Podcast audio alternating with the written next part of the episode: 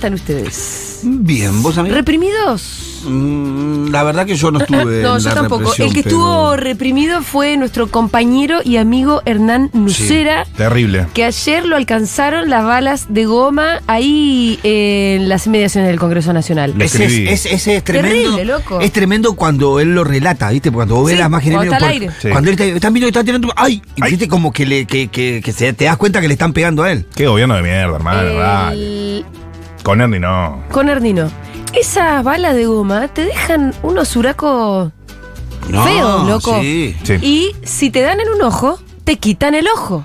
Y Hola. quedas tuerto. A una persona le dieron en la cabeza y la dejaron inconsciente. Bueno, a una persona lo- le lastimaron el ojo, entiendo que no lo Ah. perdió, pero acuérdense en la represión en Chile. ¿Se acuerdan cuando fue la revuelta que los pacos, los carabineros, dejaron sin un ojo a un montón de gente? Sí. No querés perder un ojo. No. No, bien. Eh, Casi bueno, Yo la lo- lo represión y eh, casi como show, les diría, porque la verdad que ayer no es que estaban las organizaciones sociales, no, había asambleas de autoconvocados, gente suelta, gente que va y se acerca, y había más cana que gente, más o menos.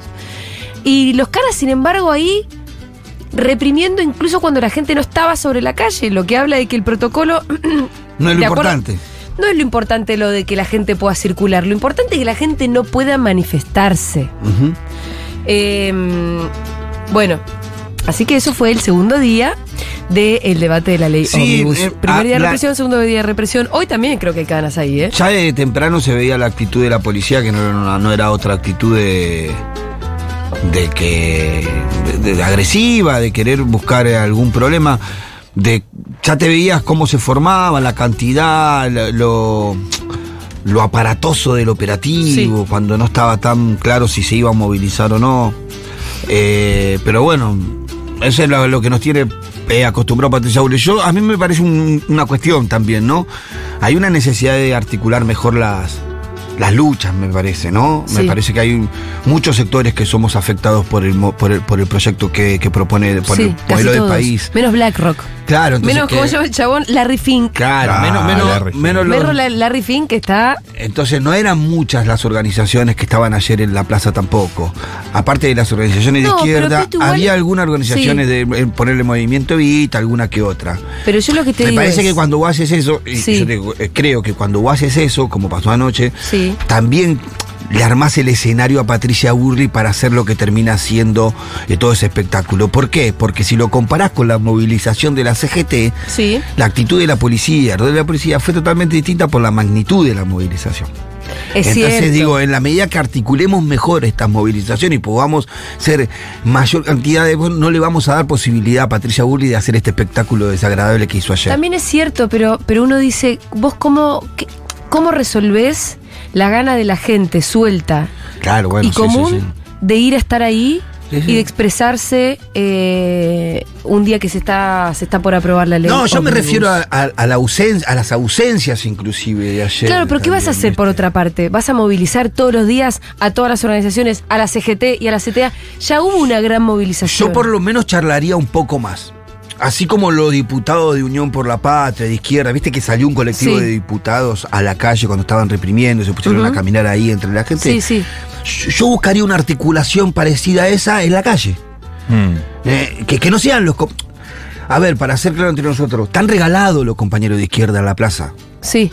si están solos. Pero vos estás hablando, pero. por las características de los compañeros que Sí. se están movilizando y que están ahí. Entonces vos tenés... Porque, porque, digamos, para clarificar un poco, los que están ahora ahí son los troscos. Claro. Y Beligón ge- y gente suelta. Y, y gente que va suelta de asamblea de los barrios. Pero vos pensás que vas a articular alguna vez con ellos. No lo Ayer, nunca. ayer eh, hubo una articulación desde el Congreso Bueno. en levantarse y salir a la calle Sí. todos juntos, sí, inclusive de diputados de Unión por la Patria diciendo lo que... eh, eh, Martínez fue el que protestó cuando le insultaron a Bregman y pidió que lo sacaran al, al que lo insultó a Bregman. Empieza a haber señales como diciendo, bueno, muchachos, estamos como en una vereda nosotros, ¿viste? Sí. Y yo pretendo que esa articulación que se dio ayer en el Congreso se empieza a dar en la calle. Bueno, está bien. Que Lo empecemos a hablar entre nosotros. También hay fuerzas que son medio incontrolables. Cuando vos tenés un grupito de jubilados Sí, sí, sí, sí, sí, eso está bien. con un cartelito hecho eh, con cartón que dice jubilados agrupados, no sé qué, y llegaron ahí los viejitos. ¿Y qué vas a.? Pero es increíble que les vayan a pegar a esos viejitos. Bueno, pero si Y esa además que a los viejitos, ¿cómo, cómo haces para articularlo? Claro, pero me refiero, la foto de los viejitos, esos Sí, es una sí. foto que. La sacó Bernie también, Sí, esa foto. que le duele al gobierno, Bueno. que le golpea al gobierno. Sí. La foto. Por eso está bien que los viejos vayan. Está bien, por eso está bien esta foto. Ahora, está la, mal que les peguen. ahora, la foto de la policía subiendo arriba de la vereda de la plaza, cagando a palo a los troscos. va, Yo no, no- no lo digo yo, ya de la manera despectiva Mm. Sí. que lo dicen ellos, es aplaudida por una parte de la sociedad. La otra no lo aplaude nadie. La de los jubilados. Claro, entonces digo, en la medida de que nosotros empecemos a articular estas movilizaciones y no sean los compañeros de izquierda solo o solamente esto o solamente es aquello, eh, va a pasar más lo que pasó cuando se movilizó la CGT con las con los movimientos, porque cuando movilizó la CGT Sí. también estaban Sí. los troscos, también estaba Sí, Biligón, sí, sí. estaban todos. Es verdad que eso fue casi inédito, Y la pero hubo una articulación. Y la, y la policía no, no se hizo la pilla. No. No hubo ahí, vengan a la vereda, ninguna cosa rara. Ahí Ayer- dejaron, entonces digo, bueno, busquemos esa, esa- esas maneras. Hay- hay que quizás no ser tiene más, que ¿no? ser todos los días. Hay que ser un poco más de personas. No, Sí, quizás, sí. quizás no tiene que ser todos los días, quizás tiene que ser más estratégico, que, que- ¿se entiende? Quizás no tenés que movilizar tres días, ahora vamos, va- vamos por la votación en particular. Lo que te voy a decir bueno, es esto, presionemos la ese izquierda día. no se va a dejar conducir nunca. No, no, digo, no. Vos por ahí podés llegar a tener una alianza táctica en algún momento, una fecha determinada, Claro. como lo fue el 24, pero después a la izquierda no la vas a conducir nunca. No, no, no pretendo conducirla, articular, digo, que no se regalen tanto, porque la verdad que yo los considero compañeros y duele verlo verlo en la situación en las que en, en las que vivimos compañeros ya hasta el propio Biligoy, en donde hoy algunos viste funcionarios como la, la canciller ponía un, un meme como Biligoy corriendo, como si fuera algo agradable, viste, como Pero, perdón, ¿eh? van a Sí. correr. Pregunto entonces- de ignorante. Dale. Eh, ¿Por qué se regalan? Y porque son troscos. No, porque van solos. Pero Son- eran, bastantes, sí. pero son Por ser pocos, digamos.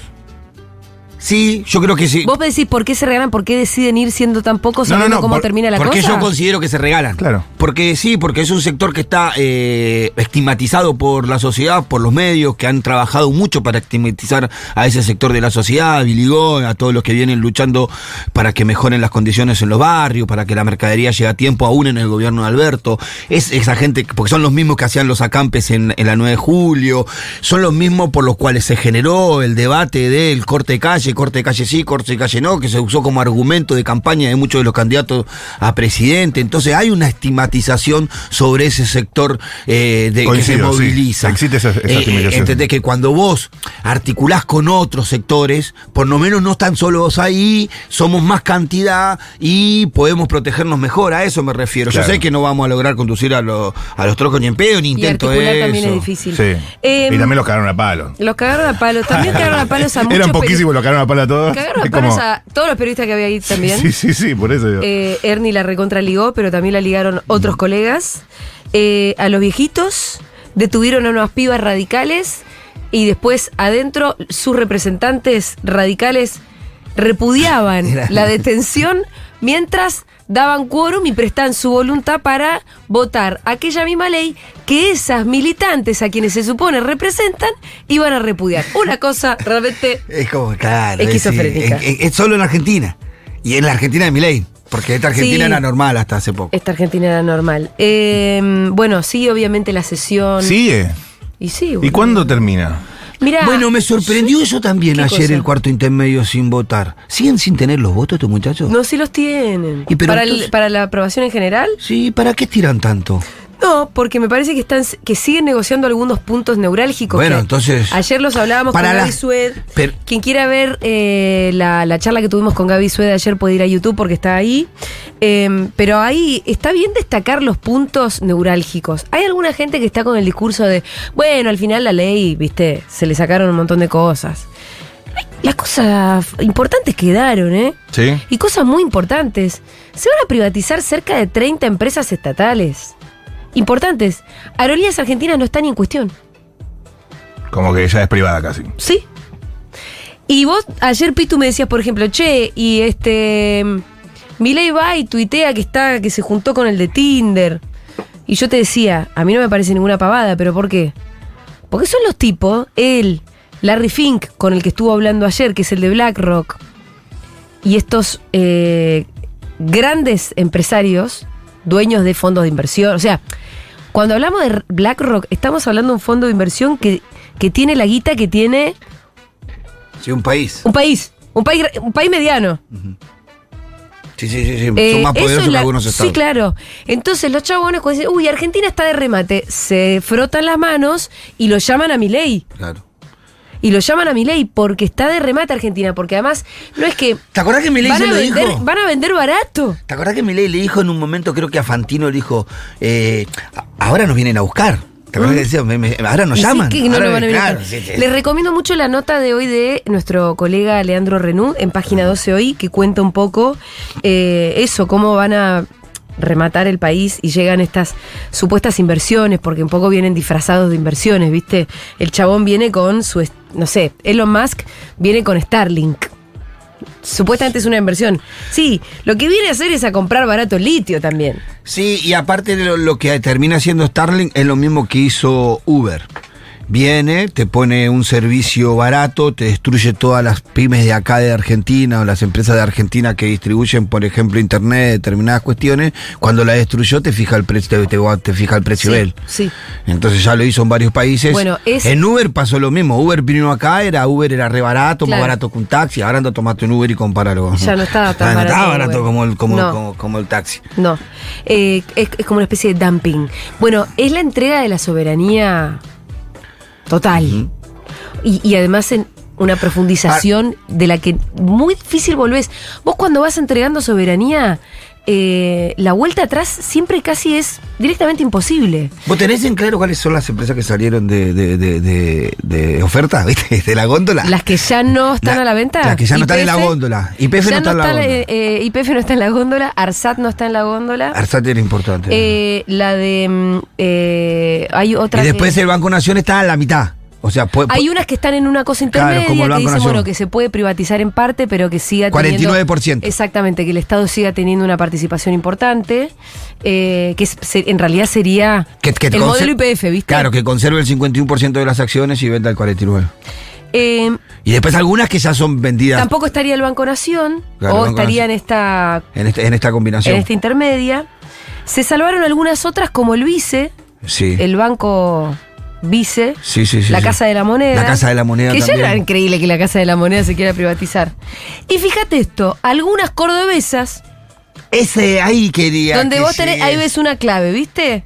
Que tiene que ver con las negociaciones de estos últimos días. Y, pero además vos decís, che, ¿por qué sacaron del listado a Radio Universidad Córdoba? Claro. Ah, esa es compañera.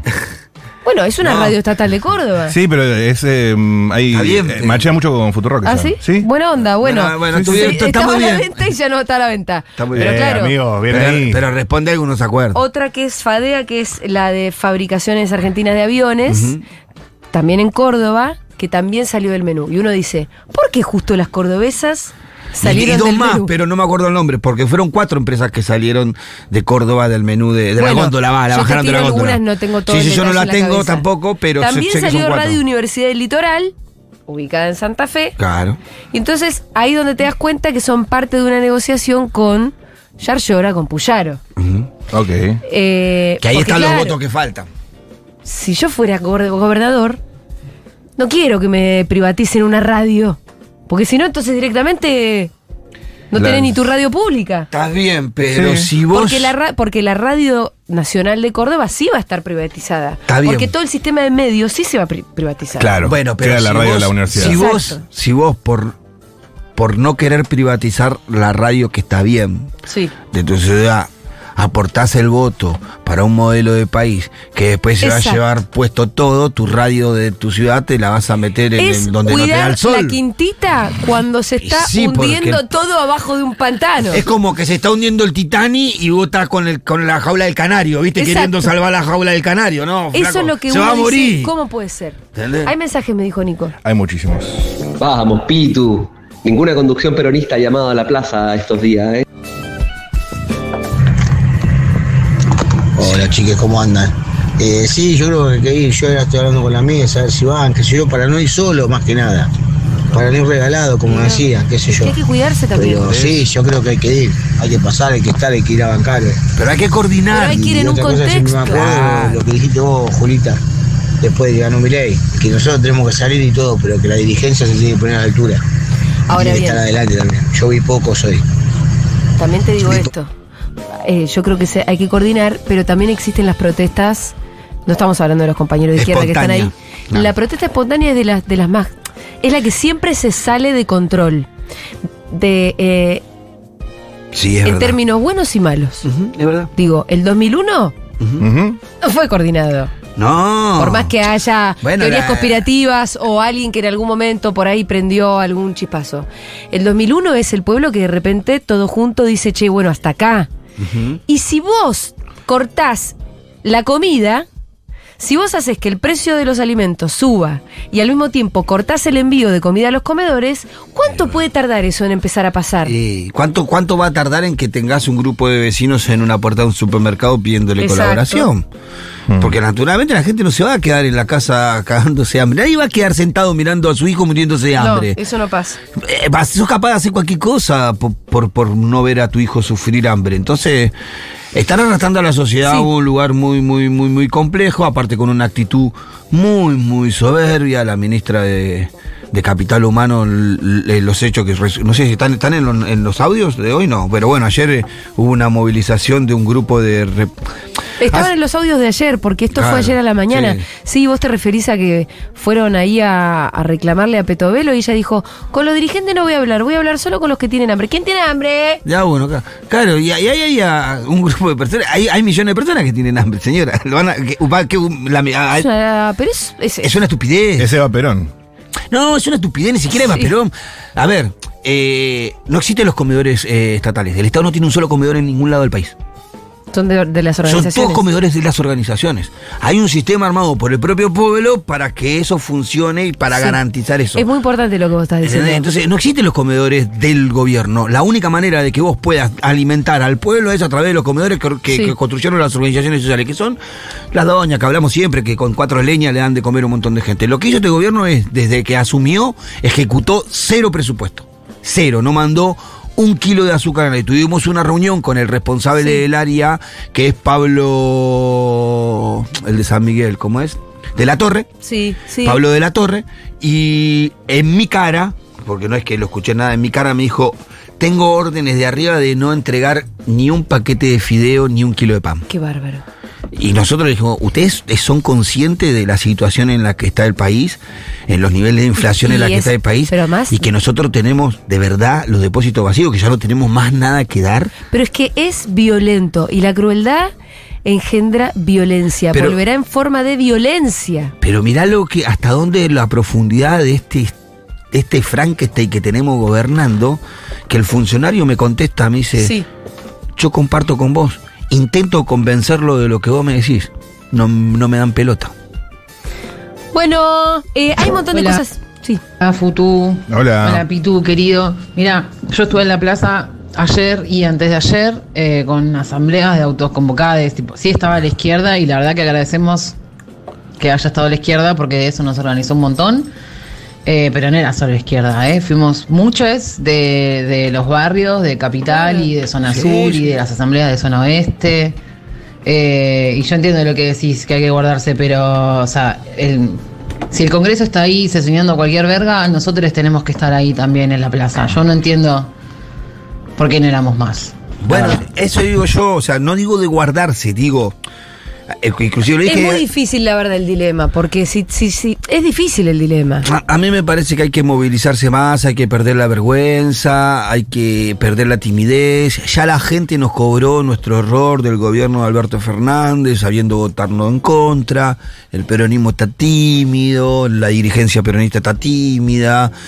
Muchachos, no puede ser que Moreno sea el único tipo que está ahí gritando por todos lados y tratando de Pero convocar Moreno- algo. Moreno con, con sus pelotudeces. A, a ver, ¿Qué es lo que está convocando? Moreno está re- con, con la teoría de la reconstrucción del peronismo, que acá se salva el peronismo. ¿Pero, y quién, eso. ¿Pero a quién convoca Moreno? Por eso digo, a nadie convoca a Moreno, digo, Vos decís que es el único que sale y habla. en nombre del peronismo.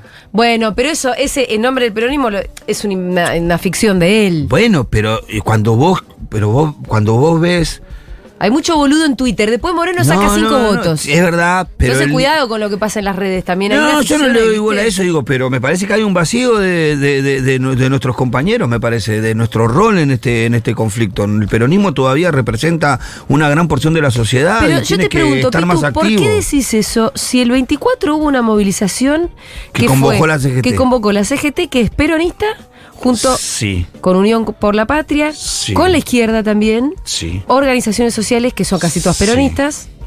Eso es el peronismo. Sí, sí, está bien, pero no terminó el conflicto. No, bueno, pero también Digo, la movilización más grande que hubo hasta ahora, que vino con paro de la CGT, sí, es con esa. articulación de casi todos los sectores, y fue realmente inmensa, la hizo el peronismo. Entonces, Está bien eso. digo, ¿de Sí, qué nos estamos quejando? Que me parece que hay que tener mayor articulación de eso, digo. Que me parece que hay y que después, juntar una mesa en donde si tengamos vos los tuvieras, sectores. si en el tú hubieras tenido un montón de fugas, bueno, yo te estaría diciendo otra cosa, pero el No, bloque no, también no, está no, unido. el bloque Unión por la Parte está unido, pero no alcanza con el bloque no, es que ese es un problema, no, no alcanza, alcanza porque todos los otros bueno. son los vende patria. Entonces tenés que empezar a articular. Picheto incluido, y me voy a dedicar a Picheto ahora. Sí. Ahora. Picheto es el peor. ¿Por qué? Porque también, así como viste, de, de pronto se pone de moda uno, porque tiró dos o tres frases. Piola. Ah, él es un vivaracho. Que lo es. Vaya si Pichetto no es vivo. Es un cuadro político. Conoce los pasillos, los reglamentos de, la, de ambas cámaras Es un bicho. al dedillo. Ay, conoce la política como nadie. Y justamente por eso, por los conocimientos que él tiene y los libertarios. Libertarios. Sí, sí. Gracias por completar. Libertarios. No te, no te vayas, por No, favor. por Estamos grabándote. Eh, como no tiene la menor idea cómo son las cosas, el que está dirigiendo la sesión, en lugar de Menem, que no tiene ni idea Ni cómo se idea. hacen las cosas, es Pichetto. Es decir, Pichetto es uno de los responsables, de los máximos responsables, de, ¿De la sanción de la ley ómnibus. Entonces, yo no andaría festejando a Pichetto. No. No es un nuevo No es consumo tu nuevo pop. héroe, loco, consumo pop. No, no es un héroe. Pichetto es uno de los responsables que se está poniendo al hombro, como nadie, la ley ómnibus. Sí. La ley que posiblemente ponga en venta 30 empresas, más de 30 empresas estatales.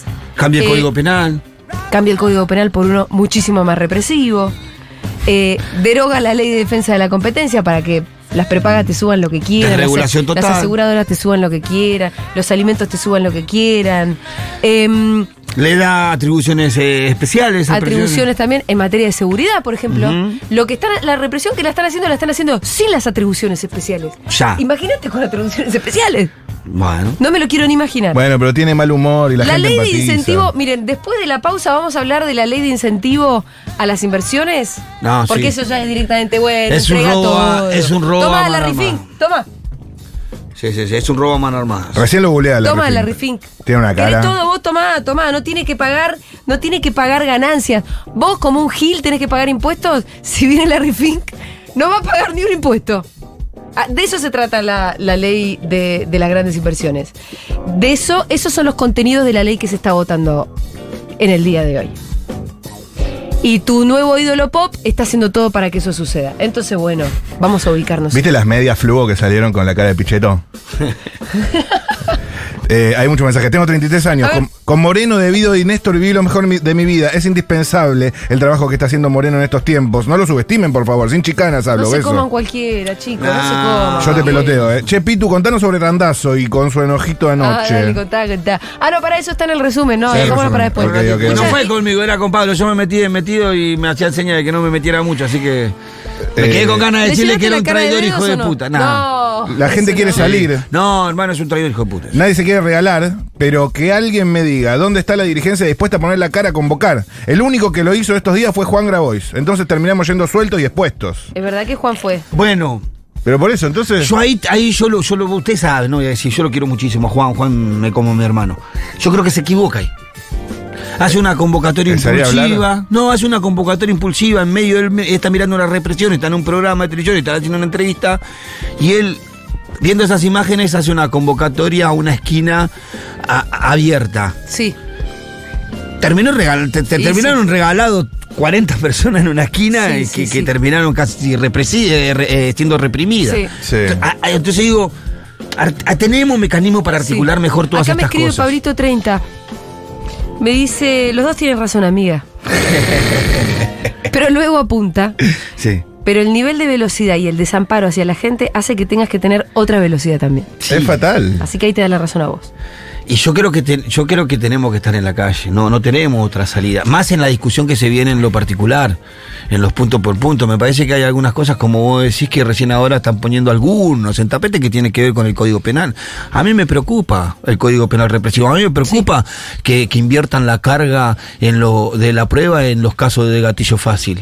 Es peligrosísimo, es peligrosísimo. Para mi barrio, para mi gente, para los chicos, para los pibes que usan una gorrita, una campera de gimnasia, que andan por ahí. Eh, eh, si vos lo lees, viste, hasta te permite si, eh, disparar por porque vos tenías miedo, o estabas preocupado de que. Imagínate un viejo facho cruzándote con un pibe o dos pibes de gorrita que vienen por la calle. Le metes cinco tiros en la cabeza y no lo paga nadie. Eh, la policía es lo mismo, dar la señal de la policía de que.